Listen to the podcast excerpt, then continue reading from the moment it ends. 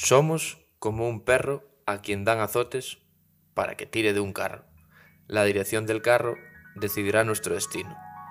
Y según la longitud del látigo, tendremos la oportunidad de explorar y decidir el ritmo, aunque en última instancia cada uno tiene que elegir si se moverá voluntariamente o se arrastrará con pesadez. ¿Y tú? ¿Qué eliges? ¿Aceptaremos gustosos o nos negaremos? Al final es lo mismo.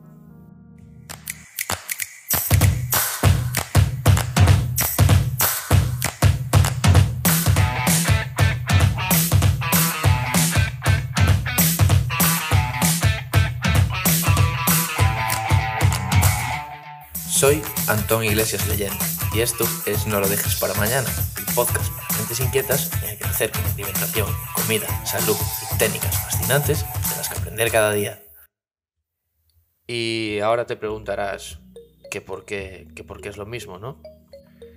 Pues por mucho que te quejes o por muy contento que estés, el camino siempre, siempre va a ser el mismo y llevándolo a nuestro ámbito de la alimentación, por mucho que no te guste X alimento o por mucho que no te guste ingerir X cantidad de algo, vas a tener que hacerlo para mejorar tu salud si no quieres irte al otro barrio, diríamos.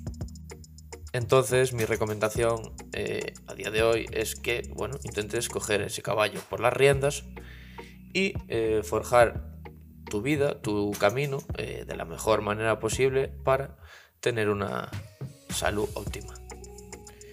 Y de esto es de lo que vamos a hablar hoy. Eh, sobre todo, si queremos tener una salud óptima, necesitamos saber cómo tenemos que comer y eh, qué debemos ingerir para intentar vivir, pues eso, muchos años y que esta pata de la mesa, que es nuestra nutrición, nuestra alimentación diaria, no sea un quebradero de cabeza y la tengamos 100% eh, controlada. Es por eso que hoy vamos a hablar de los macros. ¿Qué son los macros? Los macronutrientes.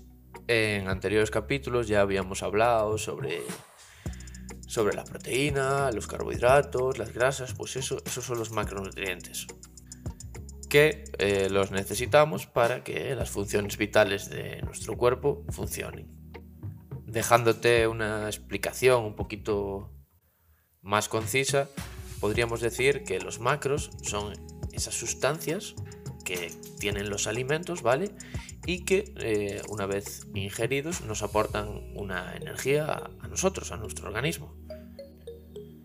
Entonces hoy os quiero hablar sobre ellos y vamos, vamos a empezar por, los carbohidratos, que bajo mi punto de vista muchas personas los tienen demonizados, pero, pero para mí son esenciales para, más que nada para tener una energía óptima a lo largo del día.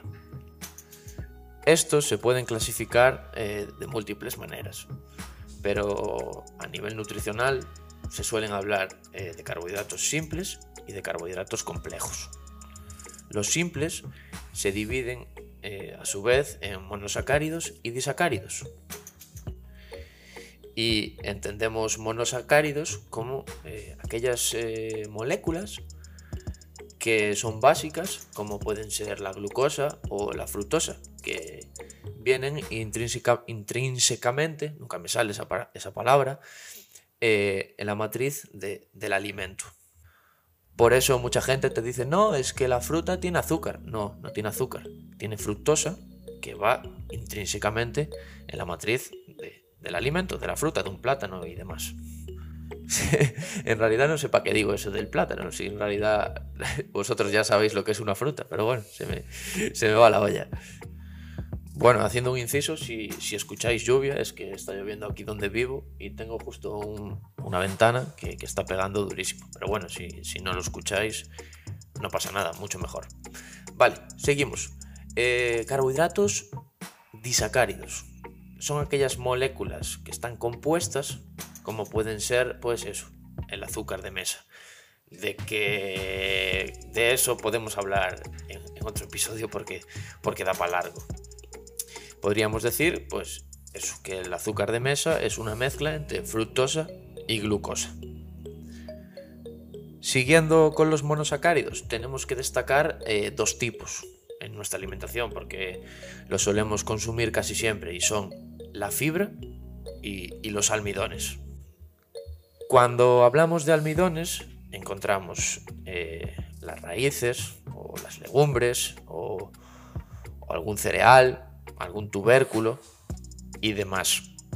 Y cuando hablamos de fibra, sin embargo, tenemos que, entender que esta eh, atraviesa nuestro intestino con pocos cambios. Porque eh, nuestro cuerpo de por sí, diríamos, no puede procesarla. Entonces de ahí viene el malestar de si comes mucha fibra con abundancia, porque a mí me pasa que cuando como mucha fruta, mucha verdura, suelo, suelo ir al baño. Pero, pero bueno, no, no es momento de, hablar de cosas del baño. Vale, otra cosa sobre, sobre los carbohidratos.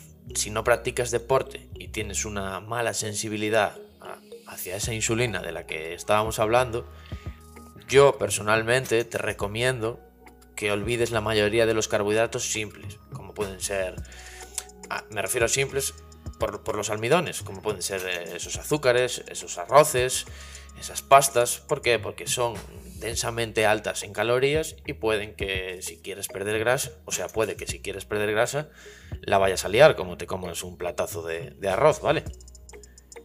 ¿Y cómo podemos saber si sufres resistencia a la insulina?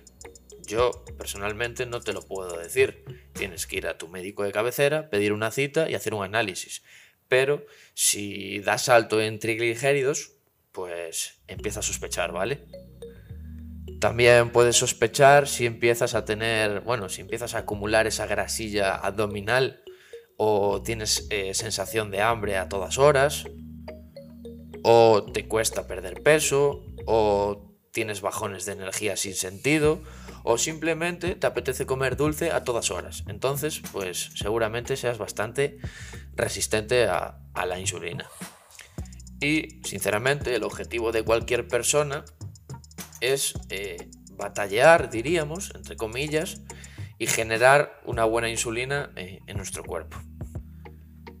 Y bueno, como ya dije antes, en, la familia de los carbohidratos encontramos, acordaros, apuntar ahí bien, la fruta, las verduras, las hortalizas, los tubérculos, los cereales y las legumbres. Esto todo como comida, repito, entre comillas, saludable. Luego ya, si te vas un poquito por las ramas y buscas otras cosas, pues ya, ya tampoco te voy a analizar todo lo que lleva azúcar hoy en día porque vivimos en una sociedad en donde, bueno, las empresas potencian todo esto y quieren que, comas azúcar, ¿vale? A ver, más que nada porque juegan con esos sesgos mentales del ser humano y hacen que, hacen ciertas comidas que sinceramente están riquísimas. Entonces tenemos que, bueno, intentar procurar, intentar o procurar, digo, eh, comer menos de esto y más de lo otro, ¿vale? Venga, ahora pasamos a las grasas. A ver, tranquilidad, antes de nada, no tiene nada que ver eh, este tipo de grasa con los kilos de más que puede tener una persona, ¿vale? A eso se le puede llamar, pues, tejido adiposo, que, está escondido, por ejemplo, debajo de, nuestra piel. No tiene nada que ver ese tipo de grasa con, con lo que te acabo de nombrar, ¿vale? Entiende tejido adiposo como esa reserva de, de grasa corporal que tenemos en, el cuerpo, ¿vale? es algo natural. Además, debemos saber que una fuente de calidad de grasa es beneficiosa para la salud. Y como es obvio, no podemos meter todas las grasas en el mismo saco. Entonces vamos a intentar analizarlas. Existen grasas saturadas y grasas insaturadas. Dentro de estas últimas se distinguen las monoinsaturadas y las poliinsaturadas. Pero sinceramente no debemos preocuparnos mucho eh, por estos tipos de, de grasa. Solo era un dato, ¿vale? Debemos preocuparnos de los alimentos que la contienen. Por ejemplo, debemos saber que las grasas poliinsaturadas procedentes del pescado o de los frutos secos pues son beneficiosas, mientras que las grasas poliinsaturadas procedentes de aceites vegetales, como pueden ser aceite de girasol y demás, o de semillas, son peligrosas si se exponen a altas temperaturas. Entonces, ¿por qué te dicen que comer frito es malo, entre comillas? Pues por este tipo de cosas. También debemos destacar las grasas trans, eh, las grasas trans, las famosas grasas trans, y el daño que ejercen en, el ser humano, en la sociedad en sí. La mayoría de las grasas trans son artificiales y se encuentran además en alimentos, como diría el famoso Carlos Ríos, ultraprocesados, como pueden ser la bollería, la repostería y sobre todo esos preparados salados corrientes como pueden ser unos kikos y, esas cosas que te ponen para ver un partido en, una cafetería. Entonces, mucho cuidado con estas grasas trans porque vienen, vienen escondidas, ¿vale? Las grasas saturadas, por ejemplo, que provienen de forma natural del huevo, de la carne o de cualquier lácteo, eso es calidad y son beneficiosas. Y así como las grasas insaturadas del aguacate o de los frutos secos y, del pescado, también es calidad, ¿vale?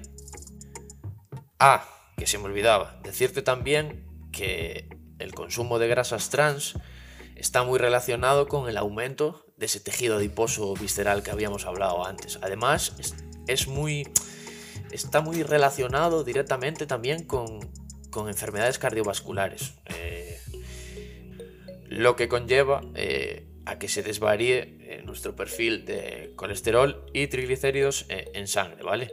Además de eso, también empeoran la sensibilidad a la insulina, como habíamos hablado con los carbohidratos, y hacen que esos ácidos grasos que acabamos de hablar ahora mismo, esos ácidos grasos esenciales, pierdan sus propiedades. O sea que intentar consumir muy poco sobre las grasas trans, ¿vale? Vale, bien. Eh, con respecto a las grasas, también tengo que destacar el omega 3 y el omega 6. El omega 3 ayuda, entre otras cosas, al buen desarrollo del cerebro. Y además eh, tiene una alta relación buena con la salud visual. Y el omega 6 eh, te ayuda eh, al buen desarrollo del cerebro y eh, es una grasa esencial. Pero su ingesta en tu alimentación es mucho más sencilla comparada con, con, el omega 3 porque más que nada que se encuentra en muchos más alimentos. su alto consumo puede dar lugar a procesos inflamatorios y aumentan la resistencia a esa leptina o a esa insulina. Y una deficiencia de omega 6 no suele ser frecuente, pero si se produjese sí que podría dar lugar a una posible dermatitis o incluso algún fallo reproductivo. Recuerda, encontramos grasas eh, en aguacates, en aceite de oliva virgen extra, en frutos secos, en semillas, en aceitunas, en aguacate, creo que no lo dije, no lo sé, pero bueno, ahí encontramos todo tipo de, grasa saludable. Ah, y en pescados azules, un montón, eh, por ejemplo, en el salmón, en la caballa y demás. Venga, vamos con las proteínas, llevamos 13 minutos, eh, vamos bien de tiempo. Es importante entender eh, que las proteínas no es todos esos bulos y esos mitos que hayas escuchado por ahí sobre que te dañan el riñón y demás. Tranquilidad, no va a pasar nada si comes algo más de lo que necesitas. Nuestros riñones están adaptados a ello. A mí que me gusta estar todo el día viendo estudios y esas cosas, existen infinidad de estudios, y os los puedo sacar, que nos dicen que en personas mayores de 55 años el aumento de esa ingesta de proteína crea un impacto diferente en nuestro cuerpo además de que ayuda y mejora nuestra calidad de vida. O sea, que, que come proteína, de verdad. Es que además, después del agua, la proteína es un compuesto principal de, de nuestro cuerpo. Tiene un papel estructural fundamental ya que la materia esencial de los músculos y órganos y huesos necesitan proteína. Comer suficiente proteína nos garantiza que tengamos esos ladrillos necesarios para recuperarnos, por ejemplo, de una caminata larga, de un entrenamiento, para ganar masa muscular y prevenir así la pérdida de la misma. También la proteína es el nutriente que más nos sacia, o sea, cuanto más proteína comemos, más lleno vamos a estar. Entonces, lo que lo convierte a la proteína en una herramienta muy útil para combatir el hambre mientras intentamos, por ejemplo, perder grasa. ¿Y dónde podemos encontrar proteína saludable? Pues en carnes, en pescados, en huevos, en leche, en todo tipo de productos lácteos, en mariscos, en proteína eh, vegetal como pueden ser seitán, como puede ser tempeh, como puede ser tofu, como pueden ser lentejas y demás. Seguramente me queden un montón de proteínas que, que decir, pero por ejemplo en el Instagram tenéis algún post hablando sobre ello donde eh, os saco todo tipo de proteínas. Y luego con respecto a chorizos, salchichas, fuet y demás, eso pues sinceramente yo no lo considero proteína. Y hasta aquí eh, esta pequeña masterclass sobre los macros y creo que podemos profundizar más en ellos con respecto al tema cantidades, dependiendo de, de tu peso, de tu actividad física y demás, pero eso ya quedará para otro capítulo o para otro episodio. Así que, eh, como siempre, que esta semana se me olvidaba, me gusta o me gusta, me gusta mucho eh, dejaros una frase. Y la de esta semana es la siguiente. Todos tenemos carencias y desde luego una inclinación a tomar malas decisiones. Ese no es el problema. El problema es ignorar las carencias o no hacer nada para mejorar el mecanismo con el que tomamos decisiones. Esta frase no sé dónde la vi, pero me la voy a atribuir porque me encanta y, sinceramente creo que con respecto a los macros, con respecto a nuestra alimentación, con respecto a nuestro balance energético, a todos esos movimientos que hacemos durante el día, son decisiones. Y si no tomamos buenas decisiones, pues vamos a tener grandes carencias a nivel nutricional hablando, ¿vale? Entonces con esta frase mi intención era que mejoremos ese mecanismo con el que tomamos las decisiones, porque el día de mañana pues nos puede valer de mucho, ya que tomar malas decisiones hoy nos puede repercutir eh, para mal en un futuro. Y me voy, me voy, me voy. Pero antes, como siempre, eh, quería daros las gracias por estar ahí detrás con vuestros cascos, eh, ya sea en la ducha, en el coche o, dando un paseo, incluso te diría. Para mí es un honor traerte esto y que lo disfrutes tanto como, como yo lo disfruto creándolo. Que, que, como siempre digo, parece una tontería, pero te lo prometo, soy muy feliz creando estos pequeños minutos para poder ayudarte. También te recuerdo que un simple me gusta o un comentario me ayuda un montón. Y si quieres ayudarme a que no lo dejes para mañana, siga creciendo, pues te animo a recomendarlo en la plataforma de podcast que tú utilices, en redes sociales o mucho mejor aún, con un amigo. ¡Chao! Y hasta aquí el capítulo de hoy. Espero que te haya gustado y si es así, no dudes en recomendarlo y en suscribirte en No lo dejes para mañana, tanto en YouTube como en Apple Podcasts, Google Podcasts, iBox o Spotify. Y recuerda que encontrarás todos los capítulos en mi web nutricopa.com barra no lo dejes para mañana.